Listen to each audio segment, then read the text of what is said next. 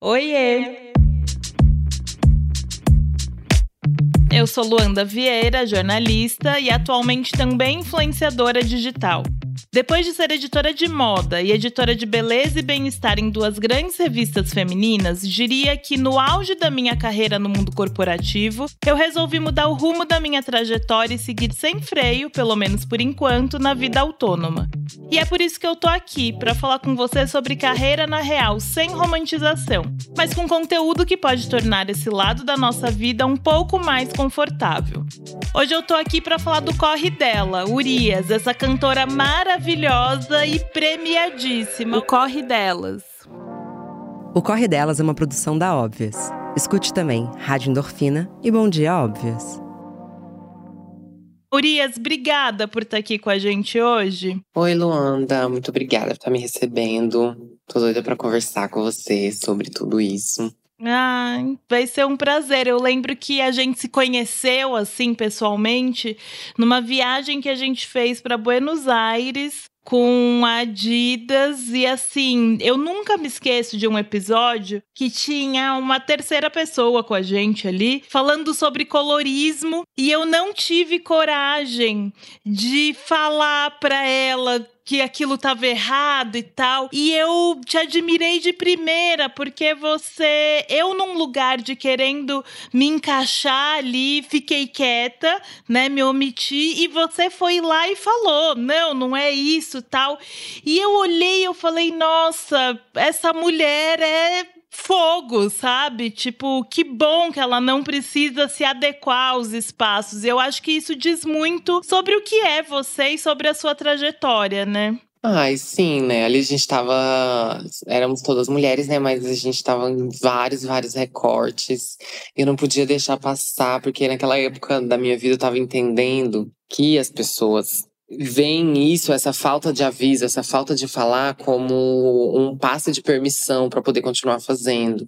Ai, mas eu tava lá e tinha duas fulanas lá e elas não falaram nada, entendeu? Mas eu também entendo o, lado de que, ai, se eu ficar falando, se eu ficar teclando nessa, apertando nessa tecla o tempo inteiro, vão me taxar de tudo e qualquer coisa. Então, eu também entendo seu lugar de proteção e não, tipo assim, hora nenhuma, sabe? Eu só olhei e falei assim, porque eu também tava lá no mesmo lugar que ela. Sim, total. E toda vez que eu te vejo, eu lembro desse episódio, porque eu fico pensando é, nisso mesmo, sabe? Na sua coragem e tal, e na minha falta de coragem na época, enfim.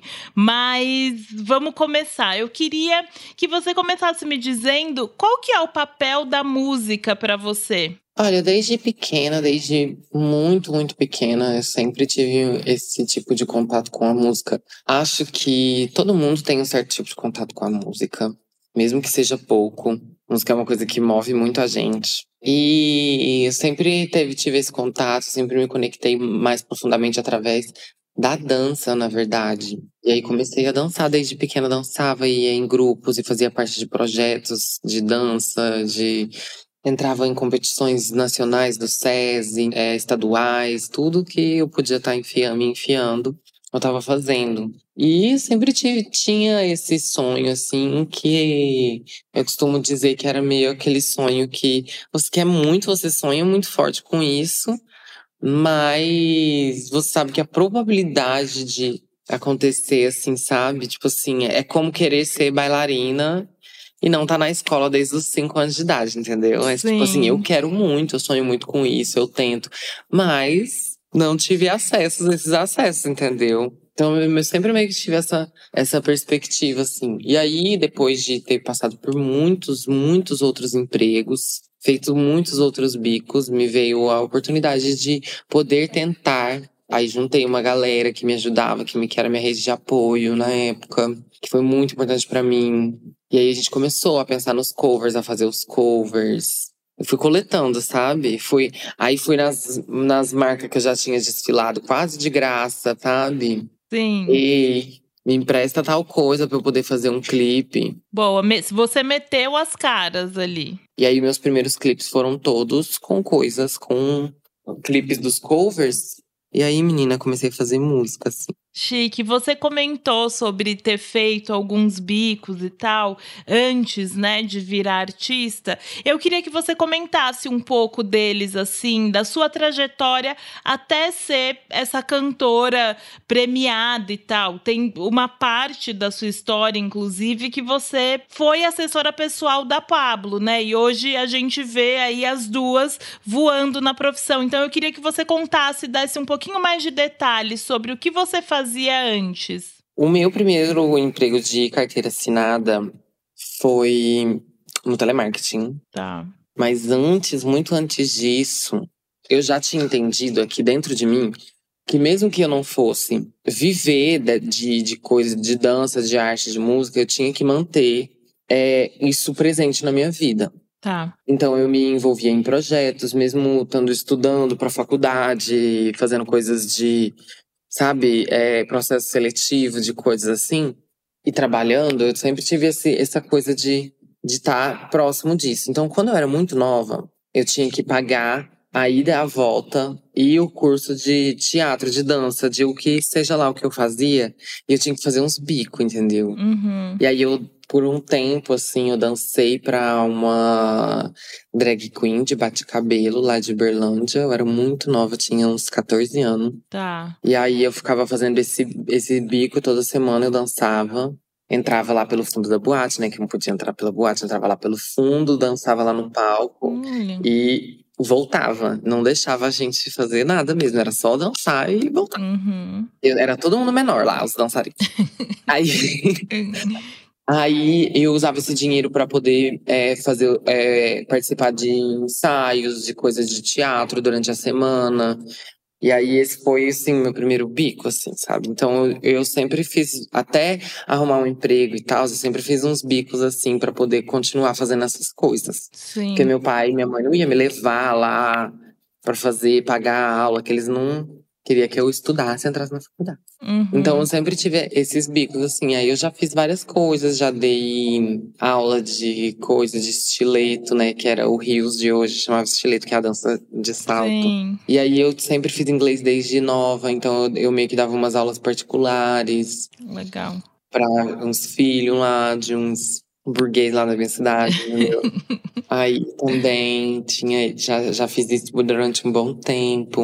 Então, e é sempre tudo muito relacionado com o que você faz hoje, né? No fim das contas. Tudo que eu passei, assim, sabe, foi meio que montado para tipo um, um, grande estudo aí para que eu uso tudo. Exatamente. Tudo eu uso hoje, entendeu? Exatamente. E você se define como uma artista intensa, né? E aí eu queria que você me falasse o que, que é ser essa artista intensa. Eu sinto que a gente sente as coisas de, um, de outros ângulos, sabe? Vários ângulos ao mesmo tempo. Uhum. Então acho que sente mais as coisas, eu acho. Não sei, às vezes eu sinto muita quando eu sinto, eu sinto muito forte, entendeu? Às vezes eu evito até sentir, porque eu sei que eu vou sentir muito forte. Vai me atrapalhar. Sim. E você tem aí uma adolescência, né, super marcada por perseguição de pessoas que não aceitavam a sua liberdade, né? Porque você sempre foi quem você gostaria de ser. E eu queria saber como que esses momentos assim refletem na sua carreira hoje. Tem coisas boas e coisas ruins que você passa na vida que passam a andar com você uhum. durante um tempo, durante quase toda a vida, né? Vamos colocar assim. Então, é meio que sobre o que eu aprendi naquela época, como eu aprendi a me defender, até de mim mesma, assim, em momentos obscuros, sabe? Eu acho que é mais nesse lugar de ter aprendido essas, esses hacks, assim, essas. Uhum. Hackear o sistema. Eu acho que isso se reflete na minha carreira dessa maneira, assim, de ter aprendido a como transitar ali no meio, né? De tudo isso, em lugares que você não é bem-vinda, assim, você aprende a estar, portar, igual você falou hoje no começo. Sim. De tipo assim, ah, pra eu transitar por aqui, agora eu tenho que ficar calada. Exato. Entender quais são os momentos que você se posiciona e que você assiste. É, eu acho que é esses momentos, assim, mais, mais tough, uhum. me foram úteis para isso mesmo. Sim. E você escreve suas músicas, né? Eu queria saber como que é esse seu processo de escrita. Para quem você tá escrevendo quando você escreve? Ah, eu acho que eu escrevo para mim mesmo, assim, sabe? De, uhum. de falar o que eu quero falar, aonde o meu trabalho chega, assim, socialmente para as pessoas. Eu entendo 100%. Uhum. E acho que faz parte do trabalho também, porque quando eu comecei a fazer as, a fazer as coisas, eu sempre pensava, eu vou fazer música que seja pra, pra mim, pra pessoas como eu. Tá. Porque eu comecei a perceber que a gente. Você também acho que consegue entender nesse meio que eu vou falar agora. A gente sempre se procurou nas músicas. Super, o tempo inteiro. É, é mesmo assim, mesmo.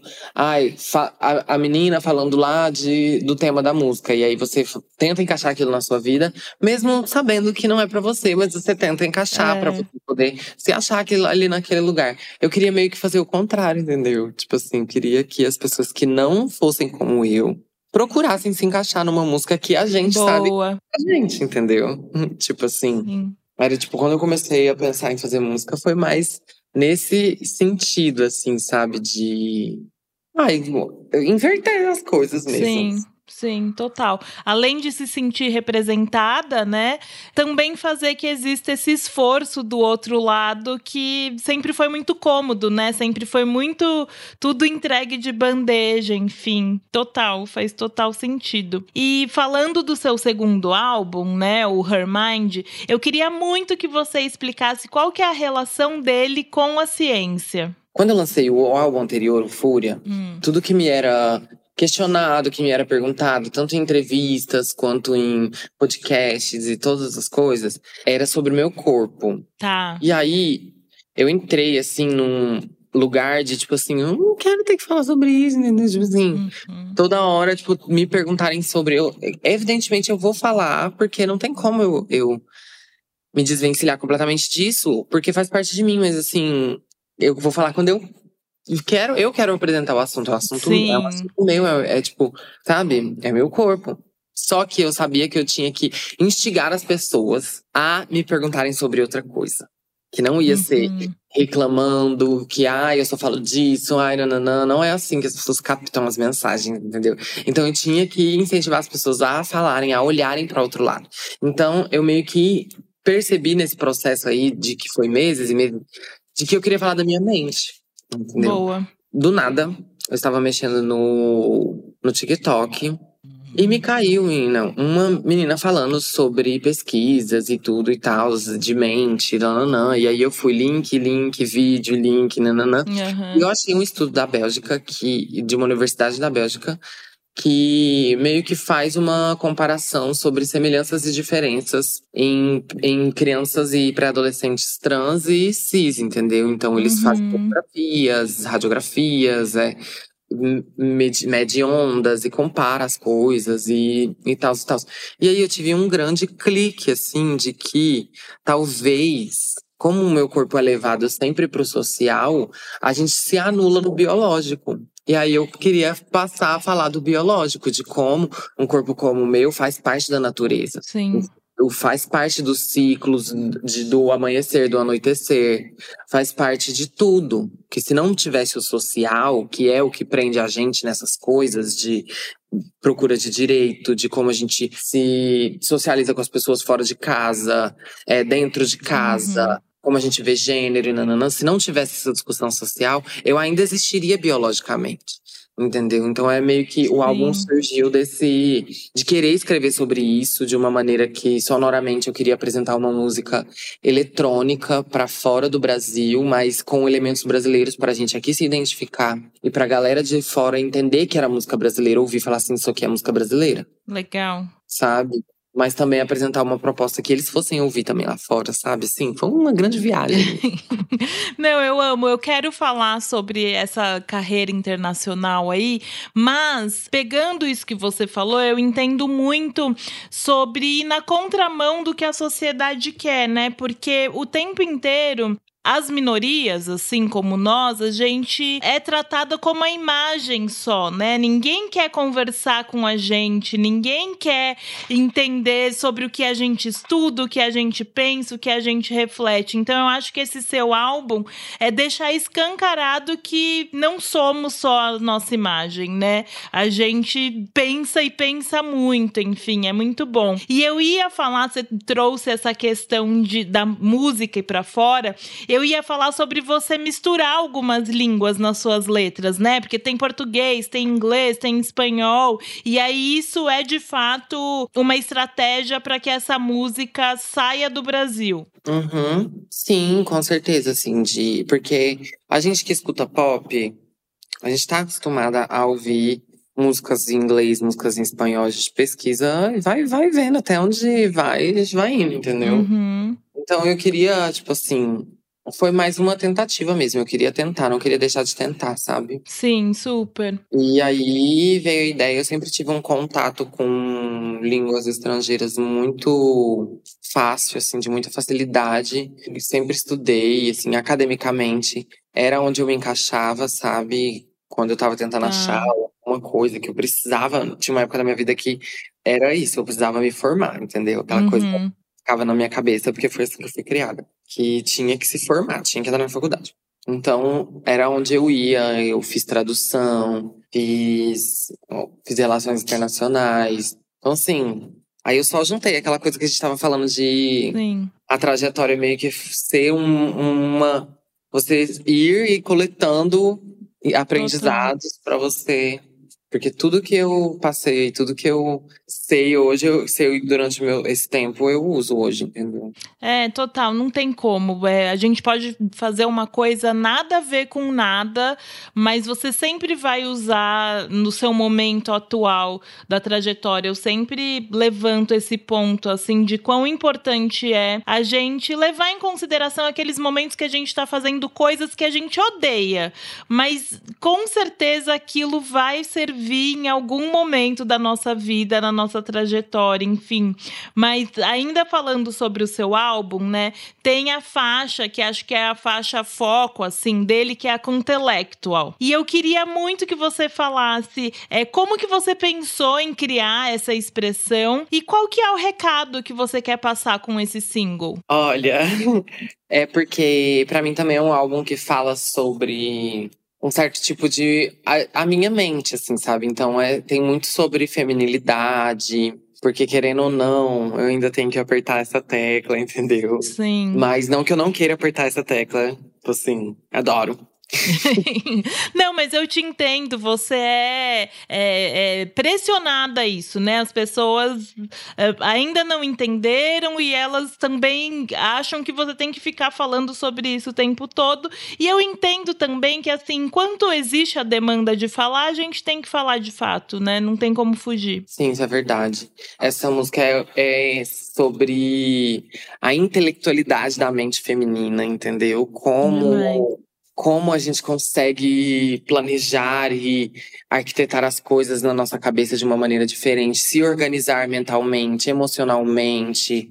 E aí eu pego a expressão Kant, né, que na em inglês significa nomes pejorativos para mulheres, mas na, dentro da ballroom, que é uma cultura aí que abraça muito aí pessoas, as mulheres trans pretas, né? Uhum. Dentro da ballroom, que, que é essa cultura que foi feita por e para mulheres trans pretas, eles usam para exalar feminilidade. She's cunt, she has cunt. Hum, legal. Sabe? Uhum. Então eu queria usar esse tipo de feminilidade e falar do intelecto feminino. Então, intellectual, ela é intelectual. Intellectual cunt, biologically advanced. Uhum. Ela pode ser tudo, né? Eu vejo essa expressão, você explicando, como ela pode ser tudo. Ela não precisa ser só o corpo, ela não precisa ser só intelectual, ela pode ser não é só sobre o corpo, entendeu? A mente dela é tipo assim, para ela ter chegado aqui, uhum. entendeu? Pra ela ter chegado até com esse corpo, a mente Sim. dela precisou ser de titânio. Sim, demais, demais. É, quem que é a Urias dentro do palco e quem que é a Urias fora do palco? Olha, quando eu tô no palco, eu sinto muita coisa. Ai, sinto muita força, sinto realmente como se eu fosse. Como se muita coisa fosse além de mim, sabe? Sim. Mas também não sou muito diferente de, de quem eu sou fora do palco, sabe? Eu acho que no palco eu, eu pego quem eu sou e meio que externalizo tudo, entendeu? E o palco te dá uma liberdade muito grande de você ser quem se é. Uhum. Porque as pessoas que estão ali para assistir, muitas delas estão ali para celebrar você, a parte de você que elas veem nela, entendeu? Sim, super. Então, é meio que essa, essa troca e essa comunicação com as pessoas que meio que dá essa liberdade de você ser quem você é to the most, sabe? Uhum. At its fullest, assim, sabe? De, tipo, de cheia, ser quem você é por completo pra fora, entendeu? Porque as pessoas ali estão pra ver você sendo quem você é, porque elas veem várias partes delas em você também. Sim. Então eu acho que essa coisa do palco e fora do palco é meio assim. Eu ainda me sinto a mesma fora do palco, só que no palco parece que eu tenho muitos poderes, assim. muita força, assim, sabe? Que a minha mão estica e alcança muita coisa, sabe?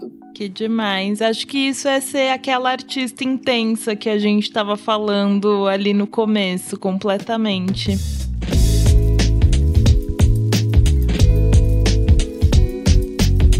O que, que você ainda quer realizar? Ai, olha, eu, eu, eu agora passei a ter sonhos um pouco, um pouco mais convencionais, mas Tipo? não menos desafiadores, entendeu? É.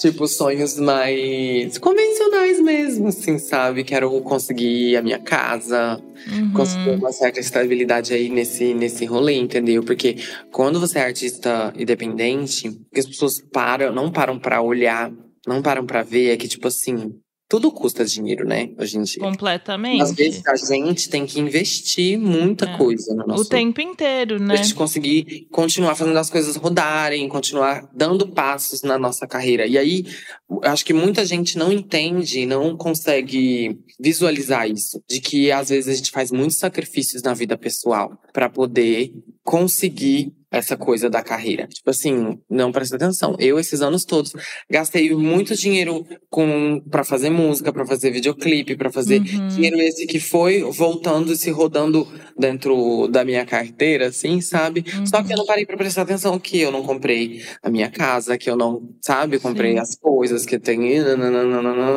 E, e o meu segmento de música é um segmento que não exige muito de você. Você tem que estar bonita, você tem que dançar, você tem que cantar, você tem que. Sabe? E eu amo, porque eu amo fazer o que eu faço. Não é por isso, sabe? Mas, tipo assim. E aí eu tô tendo esses sonhos mais simples, entendeu? Comprar minha casa, ter meu cachorro. Ai, sim, é, não, total. A a coisa do dia a dia, né? Que são importantíssimas. A gente tem que olhar para esses lados também da nossa vida, sabe? Porque às vezes a gente fica muito nisso, não sei se acontece com você, eu acho que provavelmente sim. A gente fica muito nisso nessa coisa de carreira, de carreira, de carreira, que a gente quer que dá certo, pra gente não passar Uhum. certos perrengues que a gente sabe que a gente passaria. Exatamente. A gente não Exatamente. quer ter certa uma, uma vida pra onde as pessoas empurram a gente pra essa vida, entendeu?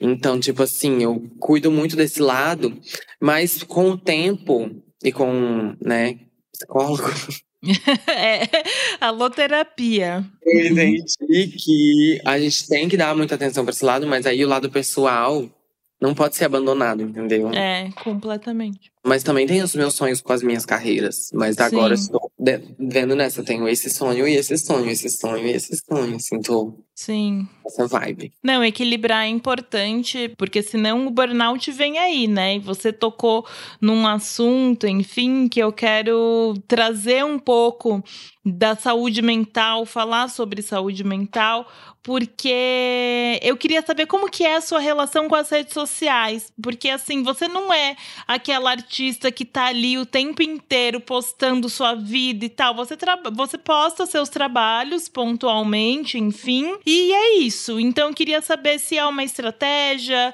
se você não gosta, se é uma questão de saúde mental, o que que é? Ah, eu acho que é uma grande fila de dominós, assim, sabe? Que vai, que vai um ficando maior que o outro, sabe? Aquela. Porque, assim, eu não. Realmente, eu tinha mais esse contato com as redes sociais quando eu era.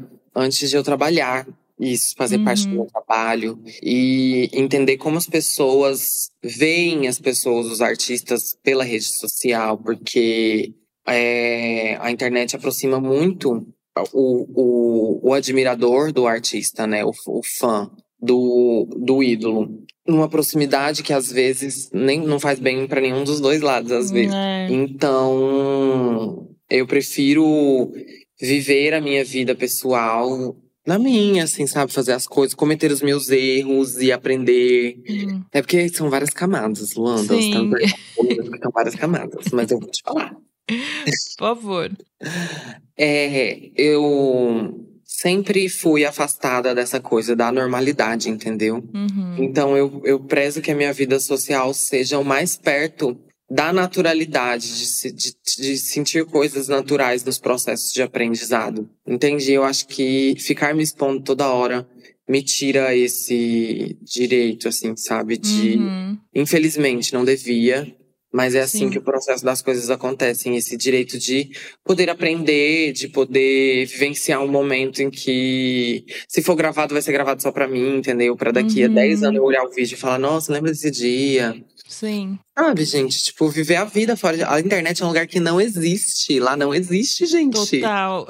e manter um certo mistério também, sabe? É importante, né? Se a Rihanna tivesse aí postando, todo dia postando story com os filhos dela, Beyoncé, todo dia postando stories com os filhos dela, você não ia estar tão interessado. Você não ia parar e pensar, ai, o que, que a Beyoncé tá fazendo agora? Entendeu? É, é. Tem que ter um mistério, gente. Tem que ter um sabe? Um uhum. abracadabra, um mistério. E tá completamente relacionado à saúde mental também. E Urias, você se permite ser uma pessoa vulnerável, mostrar suas vulnerabilidades? Aí é, a gente sabe que nas redes sociais, enfim, você não expõe isso, mas com as pessoas do seu meio, você pede ajuda? Você é vulnerável? Ah, eu sou. O que eu mais faço é pedir ajuda para os outros. e até dar uma diminuída para as pessoas, não achar que eu sempre vou estar tá pedindo ajuda para elas.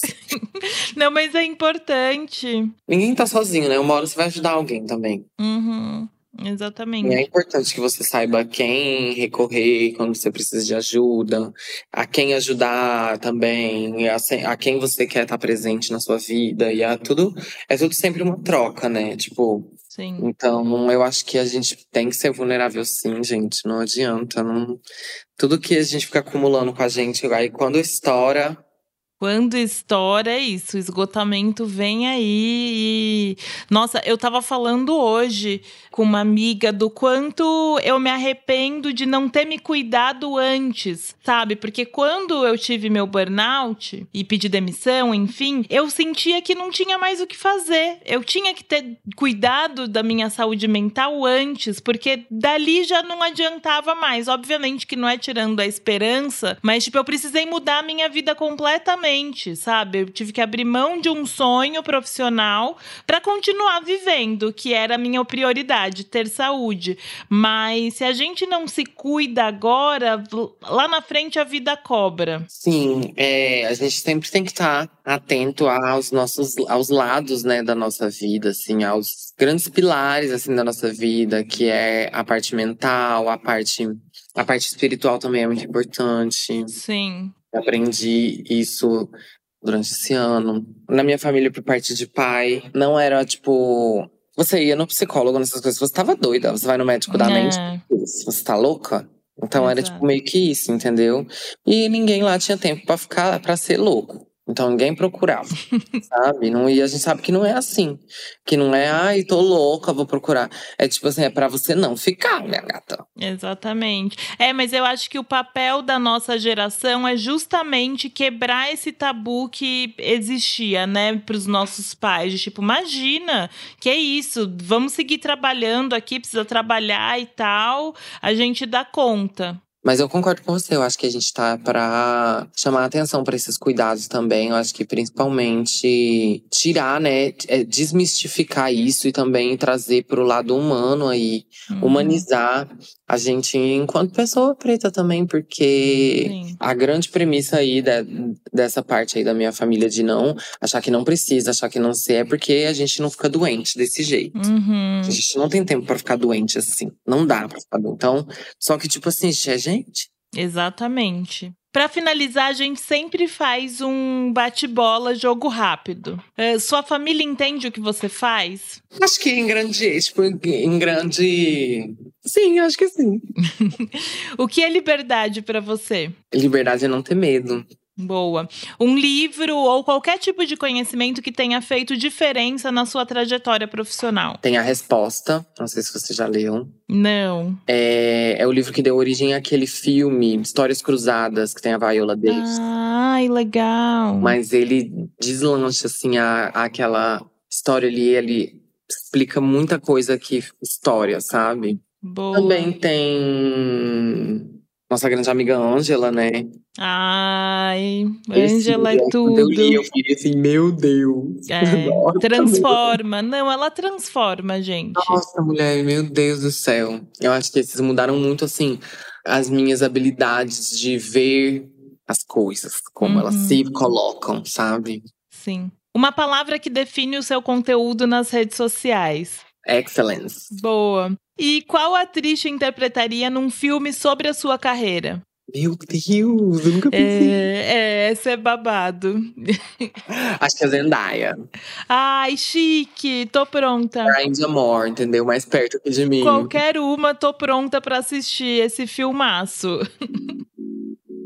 Urias, obrigada, obrigada pelo tempo, pela conversa, por ser tão generosa em falar sobre você, suas conquistas, seus pensamentos. Obrigada. Ai, obrigada, Luana. Obrigada pelas perguntas, obrigada por não ser óbvia. Obrigada por puxar assim assuntos que nunca me perguntam, nunca me falam, entendeu? Muito obrigada, foi uma entrevista muito gostosa. Tô impressionada que a gente já acabou já. Tô assim. Pois é, não, passaria aqui falando e falando e falando. Obrigada mesmo. E para quem está ouvindo a gente, continuem compartilhando. Obrigado por acompanhar e até o próximo.